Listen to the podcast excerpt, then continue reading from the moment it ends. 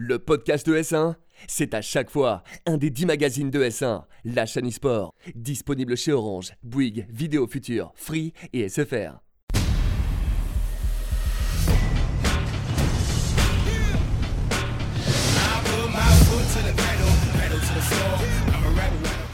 Salut à tous et bienvenue sur Top 1, votre émission dédiée au Battle Royale. Je suis Wystug et comme d'habitude je suis accompagné du rayonnant Pacify. Comment vas-tu Paci Je vais très bien, comme toujours. Eh bien ça fait plaisir et aujourd'hui on a un invité de qualité qui va nous parler de Fortnite, c'est monsieur Lézard. Salut Salut, mec. salut. Merci d'être avec nous. Est-ce que tu peux te présenter rapidement pour nos téléspectateurs, pour ceux qui ne te connaîtraient pas? Donc, bien sûr, alors je suis le coach Fortnite euh, de, des Stream Esport. Et euh, bah, je m'appelle Lézard, Eddy euh, de mon prénom. Eh ben merci en tout cas d'être avec nous. On va attaquer tout de suite les actualités. Et on va parler bien sûr de Fortnite pour commencer. Alors, euh, trois euh, news aujourd'hui. On va tout d'abord parler des qualifiés de la semaine dernière en solo. Et je pense que tu dois être plutôt content, Lézard, parce que tu as deux joueurs qui se sont qualifiés la semaine dernière, Skyte et ça. en solo. Euh, comment ça s'est passé la qualification rapidement? Alors, euh, Sky- euh, bon, a été régulé toute la soirée. Donc, euh, en vrai, euh, avant qu'il finisse euh, toutes ces games, on était plus ou moins sûr qu'il soit qualifié. Par contre, Black c'est revenu du néant, parce que de base, il avait 44 points. On le voit à l'image d'ailleurs, Ouais. Skyte là qui faisait ce- son petit débrief là qu'il avait posté sur YouTube, très Mm. intéressant d'ailleurs. en live de la GH hein, avec le petit lama Ouais. giga cool derrière. Elle Et, fait euh, et, euh, du coup, donc ouais, il a été régulier, donc il y avait plus ou moins aucune surprise. Euh, par contre, Blacks avait 40 et quelques points, et euh, c'était soit il fait une grosse game, soit euh, bah, c'est fini. Ouais. Et il a vraiment sorti une game du futur. Du coup, ouais, on est fiers un peu de nos joueurs. Ah bah ça fait plaisir. Et- Surtout qu'on avait suivi le parcours euh, semaine après semaine sur euh, l'émission. Mm. Et euh, c'est vrai que ça a été euh, très très frustrant, très compliqué, puisque beaucoup de. à une place près, à trois places près. Et c'est vrai qu'on se, on les attendait finalement, euh, ces qualifiés côté euh, le stream, qui nous ont à maintes reprises prouvé quand même leur, euh, leur sérieux et leur niveau sur la scène. Carrément. Donc euh, de très bons francophones. euh, Donc du coup, il y a euh, les derniers duos euh, cette semaine. Vous avez aussi un troisième jour, Nate, qui était du coup chez LDLC, que vous avez recruté chez Exactement. le stream, euh, qui s'est qualifié au tout début de la compétition. Donc vous avez trois joueurs, euh, en- espérons encore plus pour la Ouais. duo, et puis surtout euh, peut-être un- une petite doublette pour Skate Blacks, Nate pour la duo aussi, Mm. qui, qui se qualifie. Une dernière chance hein, pour Une dernière chance, ouais. Et après, c'est fini. Il va falloir attendre pour les 100 millions. un petit peu plus longtemps. On va parler rapidement aussi du Pro AM qui a eu lieu en marge de l'E3 avec un Français qui s'est euh, illustré, Airbox, qui a tout simplement gagné le Pro AM et qui a du coup décidé, euh, si je dis pas de bêtises, d'offrir à WWF les, le million de dollars qu'il a gagné Ouais. avec son mate. Donc voilà, euh, Airbox, joueur Solari, qui a euh, tout simplement gagné le Pro AM. Tu me disais, Lézard, tout à l'heure que le jeu- son mate était quand même pas mauvais du tout. hein. Ouais. Bah, je pense qu'il a eu le meilleur mate Ouais. que tu peux avoir dans cette compétition. Il faut savoir que Pro AM, donc c'est pro et amateur. Donc euh, généralement, ils mettent des streamers, peu importe, ou des stars giga connues euh, aux US ou partout dans le monde. Et euh, lui, il a eu, une, euh, je pense, le meilleur mate que tu peux avoir. Ouais, c'était un producteur si, de euh, musique euh, électro et qui avait l'air de Hmm. de, euh, d'être euh, Il a eu 500 Très bien. points en arène, Ouais, ce qui est, mal, très, ce qui est giga correct. amateur plus plus quoi. quand Ouais, c'est vraiment un Amateur joueur. sympa. C'est vrai que t'es content quand les dés sont un peu pipés comme ça dans ton Ouais. sens. Bon, après, c'est cool, hein, franchement, de Mm. gagner. euh. En plus, Airbox, il était il- souvent sur Twitter, il dit Ouais, je vais gagner, je vais gagner. Ouais, il trollait parce qu'on avait une, on a une conve donc, euh, avec les SB, c'est un petit groupe de potes euh, qu'on s'est fait au fur et à mesure du temps. Et euh, je sais pas si vous avez remarqué, il a une petite danse euh, Ouais. qu'il avait fait en rentrant. Et genre, en gros, on- bon, je vais pas rentrer dans les détails, mais on a un petit jeu des probas. Et, et du coup, voilà, enfin, c'est marrant qu'il soit venu là-bas en mode troll en quelque sorte Et qui gagne. et qu'il gagne. Ouais. Ouais, c'est cool. On va parler rapidement du coup de l'actualité du jeu aussi avec la mise à jour 9.21 qui a rajouté du coup le lance-grenade de proximité. Euh, 67, 70 dégâts aux joueurs, donc ça pète près des joueurs. euh, tu peux le lancer, ça pète près des joueurs. Ça, ça va tout droit. hein. C'est lance-grenade. Je trouvais ça pas ultra. euh, appuyé. Ça ressemble plus à un rocket launcher. euh, Explosion, euh, euh, à de explosion, zone, hein, ouais. effectivement à proximité. euh. 131, 138 euh, de dégâts euh, dans les décors. Est-ce que tu vois ce- cette arme utilisée un petit peu dans, le, dans la World Cup là, pour la dernière euh, Euh, semaine? Complètement, complètement. En fait, le seul problème de Fortnite qu'on avait actuellement, c'est que la hauteur était beaucoup trop forte. Ouais. Tu pouvais pas que, il y avait aucun counter à la hauteur. Du coup, c'était celui qui avait cette hauteur-là qui gagnait. Sauf que là, avec euh, cet item-là, qui explose que si des ennemis sont à proximité, ou alors euh, s'il a fait une certaine distance qui est gigantesque, euh, je trouve vraiment que nettoyer, c'est- ouais, vraiment tu peux counter cette hauteur, euh, sauf, euh, enfin, sauf si tu as un lance-roquette, mais euh, Hmm. c'est très compliqué d'aller chercher un lance-roquette. Je l'ai joué pas mal. Et en fait, ce qui est aussi intéressant, c'est que souvent, en haut de leur tour, euh, les joueurs, quand ils mettent pas de toit au-dessus d'eux, Mm. ils sont toujours euh, à faire leur sortie un peu à droite à gauche. Et en fait, en l'envoyant par-dessus, comme on le voit sur la vidéo euh, d'ailleurs de présentation de l'arme, on est sûr en fait de toucher De le mec, même quand il se montre pas. Mm. Et ça peut quand même créer de belles différences. Une nouvelle arme qui va encore un peu changer, un peu Mm. euh, modifier la Mm. méta de Fortnite euh, au quotidien, mais on en parlera dans le dossier. Avant d'attaquer le dossier, on va parler d'un autre jeu que j'apprécie particulièrement, c'est Apex Legends, qui enfin nous annonce des trucs. Euh, Il y a eu les EA Play, ils ont fait un long stream de 30 minutes avec toutes les annonces d'Apex Legends.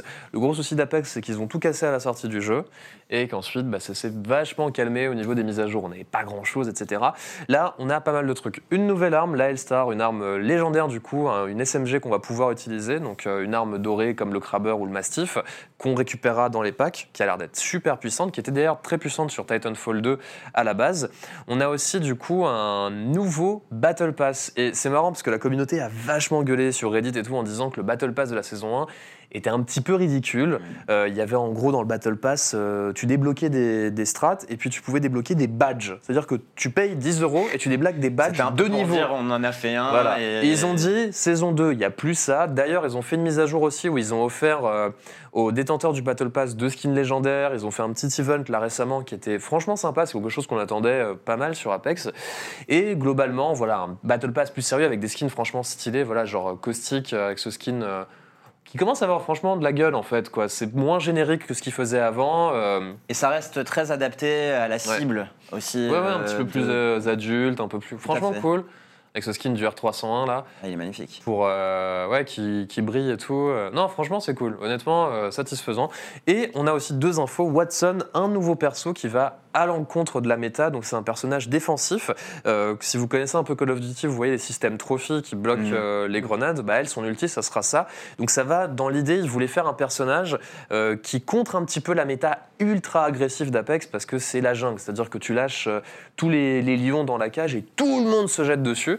Là, on voit à l'image le petit trailer de présentation de Watson, un personnage français du coup. Et pour la petite histoire, le petit leurre, en fait, son père, c'est le créateur de la zone sur le Canyon des Et euh, elle, du coup, elle part euh, faire un petit peu de, de, de trouvailles technologiques. Elle a un- une habilité sympa où elle peut poser des pièges, un peu à la, à la Symmetra sur, euh, sur Overwatch.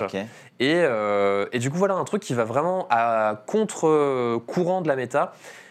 Et ce qui est intéressant, en fait, c'est qu'on se dit, ouais, on voit pas trop l'intérêt, mais en fait, il va y avoir un mode compétitif, un mode ranké, avec six rangs qui vont arriver, du coup, sur Apex Legends. C'est quelque chose qu'une partie de la communauté, notamment la communauté tryhard, et c'est quand même une grosse partie d'Apex, hein, parce que les mecs qui restent sur Apex, c'est pas forcément pour le fun ou les events comme on pourrait avoir sur Fortnite, vu que les gens, bah, ils sont là, ils ont rien Oui, c'est qu'ils aiment le jeu. qu'ils Ils aiment le jeu. C'est le truc, un peu comme Donc, PUBG finalement. C'est ça, voilà, donc un mode ranké, 6 ranks, euh, et du coup, on peut le voir euh, déjà, euh, quand tu joues avec de l'enjeu, etc., c'est pas du tout la jungle, c'est les gens prennent des positions, ils font des rotas pour aller en zone, etc. Donc, Les méta changent aussi, donc c'est pas, ce serait pas surprenant de voir des personnages aussi remontés Voilà. par rapport au match public. Quoi. donc Watson, peut-être le nouveau personnage, ça arrivera du coup Mm. le 2 euh, juillet sur les serveurs d'Apex, et personnellement, franchement, j'ai hâte, j'ai hâte. T'as- toi, t'as joué un petit peu euh, les arts euh, Apex, Apex. c'est pas ton jeu principal. Ouais. Qu'est-ce que t'en penses un petit peu là de cette, euh, de ce, il y a rien eu, et puis là, il y a une annonce, mais c'est pas du tout au niveau de Fortnite. Pour Bah, j'ai, je- j'ai côtoyé beaucoup de monde qui, sont, qui ont basculé sur Apex, parce qu'il y a beaucoup de joueurs Fortnite aussi Ouais, ouais, ouais. qui ont basculé dessus. Euh, et ils ont été un peu déçus du manque de mise à jour. Mais euh, je me dis, pour un jeu qui est sorti il y a pas longtemps, Ouais. Apex, euh, en fait, ils ont trop eu l'habitude avec Fortnite d'avoir Voilà, des mises à jour voilà. toute Très la bonne semaine. analyse. Et euh, ils se sont dit, euh, bah, il y a un peu rien sur le jeu. Ouais, alors qu'il il a quelques mois, trois- il a même mois pas et eu demi, le temps de découvrir. Enfin, Mm. tu sais le principe du jeu, mais de base, c'est pour y prendre du plaisir un peu. On est devenu Et- très impatient Ouais, hein, c'est avec, ça, euh, exactement, la avec les Fortnite. jeux. Et du coup, on se dit, euh, bon, il n'y a pas de mise à jour, etc. Donc euh, je pense que c'est pour ça qu'ils ont été déçus du premier Battle Pass, parce qu'ils ont tellement demandé, et au final, bah, euh, Apex a donné ah bah, ce qu'il pouvait. Donc euh, ouais, moi je suis content, et je me dis, il faut tout... euh, Tu retesteras euh, le mode ranked, etc. euh, le mode ranked, je pense que je vais me faire éclater. Ouais. Donc, euh, Bah, après, t'as Bah, tu peux aussi tomber mais, avec des gens de ton niveau, c'est oui, ce qui est bien pour les, voilà. les plus débutants sur Fortnite. Je te disais que j'avais rejoué un petit peu et c'est vrai que c'était plaisant de pouvoir tomber Mm. sur des mecs un peu moins chauds parce qu'ils étaient de ma division. Quoi. Yes. En tout cas, voilà, pour les actualités de la semaine, on va tout de suite passer au dossier. Et le dossier de la semaine, étant donné qu'on a Lézard qui est coach de l'équipe, le stream, et bien c'est tout simplement le métier de coach sur Fortnite. Donc on va rappeler un petit peu tout d'abord, si tu peux nous rappeler les fonctions du coach, de ton rôle du coup chez le stream. D'accord. Alors de mon rôle ou du rôle que j'ai Du le stream, on pourra, complet ouais, on pourra parler aussi du coach euh, mental un petit Ouais. peu après, mais parle-nous déjà de ton rôle, ça serait cool. ouais, Alors moi, mon rôle, c'est de m'occuper de tout ce qui est stratégie. C'est-à-dire, euh, il y a des points où je leur fais toute leur route. Euh, en gros, j'allège le maximum les joueurs pour qu'ils aient juste à s'entraîner et à jouer. Euh, donc euh, en gros, j'étudie les spawns à travailler, euh, lesquels sont les plus rentables en termes de loot et de comment ça s'appelle de, de de, de sacrifice chance, en ouais, quelque ouais. sorte, ouais. Euh, et j'étudie tout. La route, euh, qui peuvent croiser, euh, quel top joueur euh, spawn où. Donc en gros, tout ce qui est stratégie. Et euh, eux, ils ont juste à les appliquer et les- adapter leur jeu en fonction des stratégies. Tu les allèges vachement du coup psychologiquement et mentalement, ils ont une route, tu Mm. es là pour leur donner et c'est vrai que ça fait euh, quand tu as juste euh, bah, t'as tout ce côté analyse etc que eux ils prennent j'imagine parce Ouais. qu'ils entendent ce que tu dis, ils réfléchissent etc mais c'est pas eux qui sont forcément ont besoin d'être force de proposition. Mm. Euh, j'imagine que ouais effectivement enfin ça se voit de toute façon entre les joueurs qui sont très bons mais pas pros et qui ont pas une structure la différence avec un, un joueur qui réfléchit pour deux au final euh, C'est grave bien. Puis la, la- la base, euh, et il le faut pour s'imposer euh, auprès de joueurs professionnels, la base d'un coach, peu importe le jeu, c'est de maîtriser euh, ce jeu-là et peut-être d'aller aussi plus loin, Mm. euh, plutôt que de soit développer son propre niveau, analyser celui d'un autre, et qui ne rêverait pas finalement d'un regard euh, plus extérieur et plus objectif Mm. sur ce qui peut être fait. Sais aussi, bon, sur Fortnite, il y a moins cette dimension squad ou team de 5-6, mais euh, les coachs ont aussi souvent tendance, de manière générale, à à pouvoir aussi euh, dans le jeu parfois même le in-game leader il va pas ça va pas être la bonne personne pour dire les choses Euh, et là où le coach peut effectivement trancher donner ses avis Et du coup, toi, est-ce que, est-ce que tu fais de l'encadrement en jeu? Est-ce que vous faites des sessions où tu es derrière les joueurs et tu check ou c'est juste sur les replays que vous, vous travaillez? Alors, on fait les deux. Ouais. En fait, ça dépend. Euh, quand ils sont en duo, je suis un peu plus reculé, c'est-à-dire que je parle très peu en game avec eux, parce qu'il ne faut pas briser cette communication-là. S'il y a un facteur euh, extérieur qui vient se mêler à la communication, bah, ça devient vite un brouhaha. Ouais. Donc, euh, et quand c'est en solo, euh, je reste derrière juste pour rappeler les tops. C'est-à-dire que euh, combien il leur reste de maths, combien, en gros, s'ils doivent gratter un top, un top 15 par exemple, et qu'ils sont 17, je vais lui dire joue safe, tu es à deux places du top, du top 15, au moins tu n'as pas fait une game à zéro et euh, ça rentabilise. euh, Enfin, c'est plus cet œil-là que je suis en game en tout cas. Et en duo, en fait, j'attends que quand ils sont indécis, ils se retournent, Hmm. ils me disent on fait quoi? Et euh, en deux secondes, je leur dis et c'est réglé. et du coup tu dois savoir effectivement bien te placer ni trop ni pas assez C'est ça. Euh, réussir à s'imposer sans j'imagine non plus euh, euh, leur apprendre place, les ouais. bases du jeu et prendre trop de place c'est très intéressant Tu peux nous parler par exemple de l'expérience que tu as eue à la GH euh, avec euh, le stream? Avec les joueurs, Ouais, de notre planning en quelque Ouais. sorte ou? Ouais, ouais. ouais. Euh, bah, Généralement, en fait, le truc, c'est qu'il faut imposer un rythme de vie qui est, et séparer le côté fun où tu joues pour toi et le côté travail, parce que c'est un travail. Et euh, du coup, en gros, il faut vraiment euh, faire des plannings, faire en sorte qu'ils soient respectés, parce que c'est des jeunes joueurs, donc ils peuvent vite être dissipés. Euh, mais sinon, c'est bien. Moi, j'aime bien ce côté. Je pense que c'est important, si tu as vraiment une équipe et que tu veux aller le plus loin possible, de tous se voir pour qu'il y ait quand même une cohésion d'équipe dans la vie de tous les jours. Mhm. De s'entendre, c'est important. c'est du euh, savoir-vivre ensemble hein, Exactement, c'est ça. complètement hein. Et euh, à la GH par exemple, est-ce que tu peux nous parler rapidement, je sais pas moi, d'une journée type euh, de travail euh, Sur Fortnite, une journée type, alors le truc c'est qu'on dépend beaucoup des scrims. Ouais. Et euh, c'est pas nous, c'est pas comme euh, un League of Legends où bah, tu crées un lobby de 5, tu prends une équipe euh, Ouais, top tier hein, ouais. et tu fais un truc. Là, ça dépend de beaucoup de joueurs. Donc au final, les... le- mon planning est surtout géré par rapport à ça, parce que c'est pas les mêmes horaires en fonction des top EU et tout. Mais euh, généralement, ils font une heure et demie, deux heures de build fight et d'édit, juste pour chauffer les Entre eux mécaniques. Entre eux, Ouais. ou même moi contre eux aussi des fois, ou avec d'autres amis, Mhm. peu importe ça. C'est juste pour chauffer les mécaniques. Euh, après, ils partent en scrim. Donc généralement, c'est soit scrim, soit des cups. Donc c'est une heure et demie, deux heures à peu près. Ça peut aller jusqu'à trois heures, c'est une grosse session. Tout dépend. Et après, on fait une heure, une heure et demie d'analyse des, À des chaud games. direct après. euh, À chaud direct après. Comme ça, on, on cible et eux se rendent compte des points à cibler, Ils se souviennent encore. à travailler ouais. pour le lendemain. Et du coup, ça fait que vous, vous avez des journées qui finissent plutôt à Oh. 3h du mat ou Non, euh, bah, 23h Généralement quand ils jouent, Ouais. donc euh, ça dépend. Mais euh, bon, généralement, ça fait quoi 5-6 heures, grand max de jeu, quoi. de jeu. Ouais. C'est déjà OK, et puis ça passe vite. Vu que, En vrai, ça va, hein, franchement. ouais. euh, Et on avait une question, parce que c'est un sujet qui revient souvent aussi euh, sur euh, cette émission. Euh, tu es coach sur Fortnite, donc tu connais, euh, comme on le disait, très bien le sujet, le jeu. Toi-même, tu y joues euh, à un très très bon niveau. Et finalement, est-ce que tu es une, une- une aide face à certains problèmes qu'ont le jeu? On en discutait tout à l'heure, sur tous ces changements de méta euh, en, en permanence. Même toi, tu dois te tenir euh, finalement euh, à jour tout le temps face à tous ces changements. Tout le temps. Après, le Fortnite, la communauté Fortnite est très soudée. C'est-à-dire quand les joueurs sont soudés, il y a très peu de trash, comme on pouvait voir à l'époque des Call of, etc., où, pardon, où vraiment ça, ça s'insultait, etc., pour le troll, on va dire.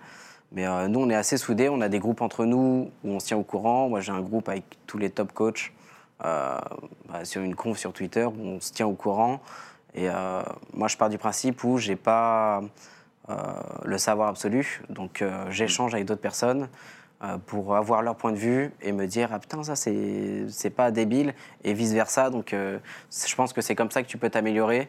ah, c'est bien d'échanger, d'avoir un. Ouais, c'est vrai que là où les joueurs travaillent leur niveau de jeu directement, euh, il y a tout un aspect où tu les accompagnes eux, mais tu dois aussi, toi, pour pouvoir le Exactement. faire correctement, te mettre à la page. Quoi. Et mine de rien, c'est marrant parce que j'imagine euh, mal, par exemple, deux coachs sur Counter-Strike euh, se parler, se donner des Mm. strats, ou se, tenir au courant des changements et tout. Alors que Fortnite, c'est tellement particulier, étant donné que c'est pas du 1v1 et deux Ouais. teams, deux top teams, c'est vraiment tout le monde peut y aller, quoi, au final, Ouais, et tout c'est le ça. monde peut jouer. Donc euh, il y a une, euh, vraie dimension d'échange. euh, Mm. On a une très belle scène française Ouais, aussi. depuis donc, le début, hein. franchement, Fortnite, au début, avec faut se souvenir. De belles rivalités saines. euh, on, on recevait les gamers d'origine, on leur demandait qui euh, vous voudriez voir et battre. Euh, euh, à la World Cup et ils, ils sortaient le nom des, des potes, euh, Airwax et compagnie. Mm.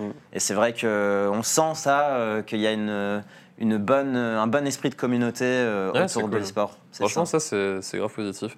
Euh, Est-ce que tu peux nous parler rapidement euh, de la différence avec donc, ton travail de coach, euh, de coach et d'analyste euh, en- Mm. en jeu et du coach mental? Parce que du coup, vous avez quelqu'un qui travaille aussi avec les jeunes joueurs euh, ouais. Pour euh, les aider à relativiser, à souffler, etc. Communiquer. Ça. Communiquer. Ouais. En fait, euh, moi, je suis plus l'aspect stratégique et je travaille avec euh, eu- un autre coach mental qui travaille aussi avec des sportifs et des joueurs e-sportifs. Euh, et en fait, lui, il s'occupe de tout ce qui est mental, comment s'appelle, confiance en soi, etc. Que moi, je ne je peux pas parce que je ne vais pas m'inventer bah, des connaissances que j'ai pas. Donc, euh, c'est vraiment des années, des années d'études. Je crois que ça fait huit ans qu'il travaille sur euh, sa propre technique. Mhm. Donc il est chercheur et, euh, et euh, comment ça s'appelle? Et euh, Psychologue? Psychologue, Ouais. voilà, excuse-moi. C'est sorti de ma tête. Donc il est chercheur et psychologue et ça fait hu- huit ans qu'il travaille sur sa technique euh, de coacher, etc. Donc euh, voilà, on travaille ensemble. Même lui, il m'apprend des choses, des façons euh, plus cadrées de coacher parce que euh, je suis coach euh, parce que je l'ai choisi, mais j'ai jamais euh, eu une formation pour ça ou des trucs comme ça. Je l'ai toujours été indirectement dans mes, dans mes précédentes équipes. Donc euh, oui, moi je, je pars du principe que c'est un échange où tu vas discuter avec des gens et euh, ils peuvent toujours t'apprendre des choses comme toi tu peux leur apprendre des choses et c'est comme ça que tu deviens quelqu'un de complet et que tu t'améliores dans ce que tu fais. Et est-ce que le fait que les, les joueurs soient jeunes, justement, ça pose des problèmes que, n'y il y aurait pas forcément avec des, des joueurs un petit peu plus âgés, tu vois. Sur quasiment tous les autres jeux, hein, Sur finalement. quasiment tous les autres jeux, c'est vrai qu'il y a quelques scènes qui sont un petit peu Mm. plus âgées. euh, je pense à Dota ou PUBG ou des trucs comme ça, par exemple. Mais c'est vrai que ouais, sur Fortnite, c'est jeune quand même. Quoi. Mm. Des joueurs pros qui ont 14 ans, euh, 16, 17, 18. euh, Et d'où l'importance d'un encadrement en fait, et qu'il Mm. soit mental euh, et in-game. Parce que euh, un des risques, on en parle souvent aussi, et tu l'évoquais tout à l'heure, la, la- les- les- les- beaucoup de jeunes peuvent se perdre aussi euh, là-dedans, y compris ceux qui arrivent au niveau pro. Ouais, Ils ouais. peuvent très très vite euh, finalement rien donner. euh, retomber et c'est là que le soutien de quelqu'un bah, euh, tu as 28 ans toi c'est ça, Ouais, c'est ça. Euh, donc quel- quelqu'un qui a le double de ton âge euh, forcément va pouvoir t'accompagner sur euh, pas mal de sujets. Et puis euh, bon, je pense que c'est l'encadrement des jeunes, euh, peu importe l'activité, en fait, à partir du moment où on les intègre, est ultra importante. Et un autre point sur lequel euh, le- le- le- l'encadrement euh, dont bénéficient les joueurs au travers de coach et tout est, est- est ultra important sur Fortnite, c'est pour les enjeux. Ah bah oui. C'est-à-dire qu'on on parle quand même de millions, millions de dollars assez fréquemment. Et, euh, et c'est vrai que j'imagine que tout ça, euh, ça a pris très très vite, mais ça prend son sens euh, Mm. Totalement. Quoi. Bah après, qu'on en discutait tout à l'heure, il y a aussi un côté malsain où euh, bah, il y a un côté euh, où ils sont encadrés, etc. Mais tous les joueurs ne sont pas encadrés. Par exemple, là, pour ces qualifications de Coupe du Monde, c'est jusqu'à 13 ans. Je crois que tu peux que- y participer. Et tu te dis, bah, les, les jeunes chez eux, ils ne sont pas spécialement encadrés. Ça se trouve que leurs parents, ils savent même pas qu'ils jouent euh, bah, pour, euh, pour une World Cup, etc. ouais. Mm. Et tu te dis, bah, il peut ne pas avoir de limites et euh, pas vouloir dormir pendant 48 heures pour s'entraîner, et ça, c'est dangereux. Il y a plus de chances que ces dix dernières semaines, euh, ça soit entraîné à Fortnite plutôt que les révisions du bac. Ouais, c'est ça, exactement. ouais. Mais du coup, ouais, voilà, c'est plus ce côté-là où. Tu penses qu'il aurait fallu mettre un âge un petit peu plus élevé euh, bah, Pas spécialement l'âge, mais euh, faire une sorte de qualification en continu. Euh, par exemple, un mode ranked où les 3000 premiers de, de cette saison-là, euh, ils ont euh, accès à des qualifs ou des trucs comme ça, ou faire même des sessions plus petites. Ou, enfin, je pense qu'il y a plusieurs choses, mais le fait que ça soit accessible à tout le monde, bah, tout le monde veut tenter sa chance. Et vu que c'est une communauté assez jeune, bah, tout le monde n'est pas encadré. Et c'est Ouais. pour ça que nous, on encadre nos joueurs. Donc, euh, euh, il y a des fois où je fais des day off et qui soufflent un peu, on fait des sorties, des trucs comme ça. Parce qu'il faut quand même se sortir la tête. euh, bah, des fois, souffler, ça fait du bien et ça évite euh, bah, les gros burn-out. C'est clair que ouais, il faut, il faut éviter le burn-out et puis surtout euh, les études c'est important. Mm. Euh, Il y a 0,01% de chance euh, de se qualifier pour une World Cup. C'est des échelons à gravir, donc continuez les études et puis de toute façon il y aura Fortnite encore dans 10 ans et puis il y aura un autre jeu aussi dans 10 ans avec encore des cash prizes encore plus fous. Donc, si vous voulez devenir millionnaire, c'est peut-être pas aujourd'hui mais ça sera peut-être le cas plus tard. On va attaquer tout de suite la zone. Et du coup, on va te poser quelques petites questions au sujet, euh, bah, à ton sujet d'ailleurs, Lézard. Je te laisse pacifier pour la première. Eh ben, très bien, comme d'habitude.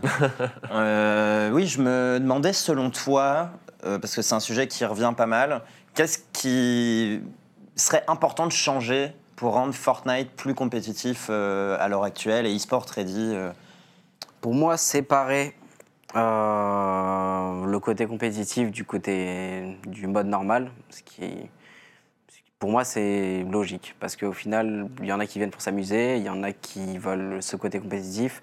On a un mode arène, mais euh, il y a un mode sensu qu'il n'y a pas euh, dans le mode normal. Donc le mode sensu, c'est quand tu tues quelqu'un, tu récupères du shield. Euh, donc bah, les gens jouent que en mode ranked juste pour avoir ce mode-là. Ouais. Et du coup, le mode normal est, bah, est très peu joué en tout cas. Donc euh, pour moi, il y a beaucoup de choses à faire pour l'améliorer. Mais il faut savoir que si on améliore des choses, bah, il y a des problèmes qui vont se créer aussi. Donc euh, ça va être... euh, bah, c'est le chat qui se mord la queue quoi, au Mhm. final. Mais je pense séparer déjà juste le mode compétitif du mode normal, ça serait une bonne chose pour... pour voilà, en fait. Oui, pour euh, plus avoir ces problèmes de méta qui tombent en plein milieu d'un tournoi ou de certaines euh, qualifications comme on le voit là sur la World Cup. Avec l'épée du, du Winter Royal. Ouais, ça, on l'a ça. c'est resté ça. On s'en souviendra. Et moi, j'ai une question à te poser. Où est-ce que tu te vois dans 10 ans dans l'idée Pas facile comme question, mais Euh, où est-ce que tu aimerais te 10 voir? ans, Où est-ce que j'aimerais me voir? Euh, Dans 10 ans, bah, toujours dans le milieu, euh, je pense. euh, Vidéoludique. de l'e-sport, ouais, vidéoludique. Euh, après, plus derrière la caméra que devant. Ouais. Moi, je suis, moi, j'aime bien être derrière et, et gérer un peu les choses que plutôt être euh, dans les. Enfin, en gros, j'aime bien partager mon expérience, on va dire, euh, plus que euh, m'en vanter en quelque sorte, quoi. En tout cas, tu t'es très bien débrouillé devant la caméra aujourd'hui. Bah, merci. Ah, tu nous as carré. Franchement, merci, c'était super cool. Merci pour Bah, ton merci expertise. euh, merci d'être venu. C'était du coup Top 1. Et nous, on vous dit à la prochaine.